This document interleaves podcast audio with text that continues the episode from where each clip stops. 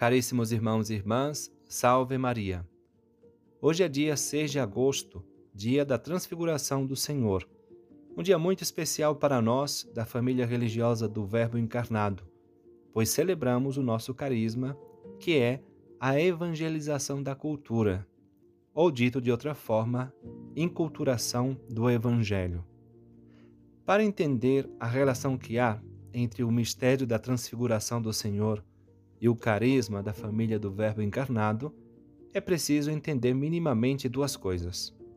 Em primeiro lugar, entender que a transfiguração do Senhor foi o mistério no qual Cristo, no Monte Tabor, diante de seus três discípulos mais próximos, deixa que seu corpo se manifeste de forma gloriosa, à semelhança de como esse corpo se encontra agora no céu, ou como os corpos dos santos estarão no dia da ressurreição da carne. Suas vestes ficaram brancas e seu corpo resplandecente, causando grande admiração nos discípulos. O objetivo da transfiguração foi preparar os discípulos para a sua paixão e mostrar-lhes que, apesar de toda a humilhação e a ignomínia da cruz, eles não deveriam se escandalizar, já que depois da cruz viria o gozo da vida gloriosa, como esta que Cristo lhes mostra agora na transfiguração. Em segundo lugar, o carisma próprio da família do Verbo encarnado é, como já se disse, a evangelização da cultura ou a inculturação do Evangelho.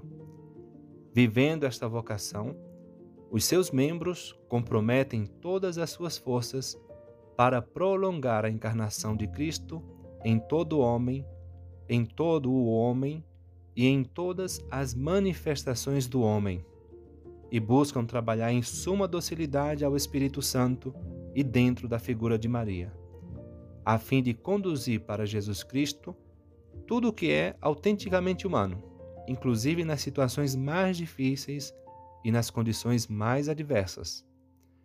Esse carisma é a graça que nosso fundador, Padre Carlos Miguel Buela, recebeu de Deus para saber como agir em concreto, para prolongar a Cristo nas famílias, na educação, nos meios de comunicação, nos homens de pensamento e em toda outra legítima manifestação da vida do homem.